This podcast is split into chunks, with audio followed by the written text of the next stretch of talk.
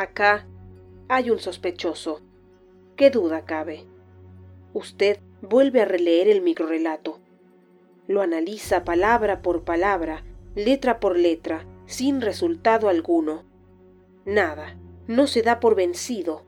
Gracias a la frecuentación de textos superbreves como el que tiene ante sus ojos, usted sabe leer entre líneas. Entonces se cala bien las gafas y ausculta el espacio entre las letras, entre los escasos renglones. No encuentra pista alguna. Es desconcertante. El sospechoso es más astuto de lo que suponía.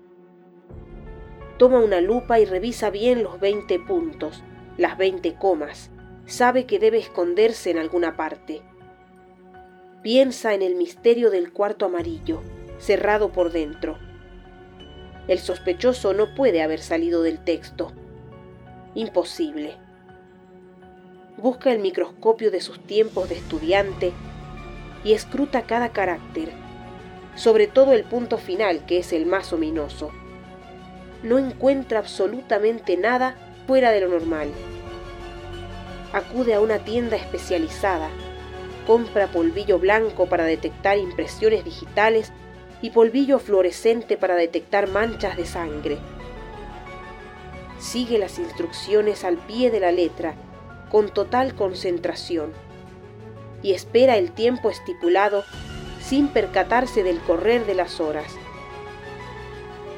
Pasada la medianoche, oye un ruido atemorizador, indigno. Está solo en la casa, en su escritorio, ante el relato que cubre apenas un tercio de la página. Insiste en su búsqueda. No se asusta. No se impacienta. No se amilana. No se da por vencido.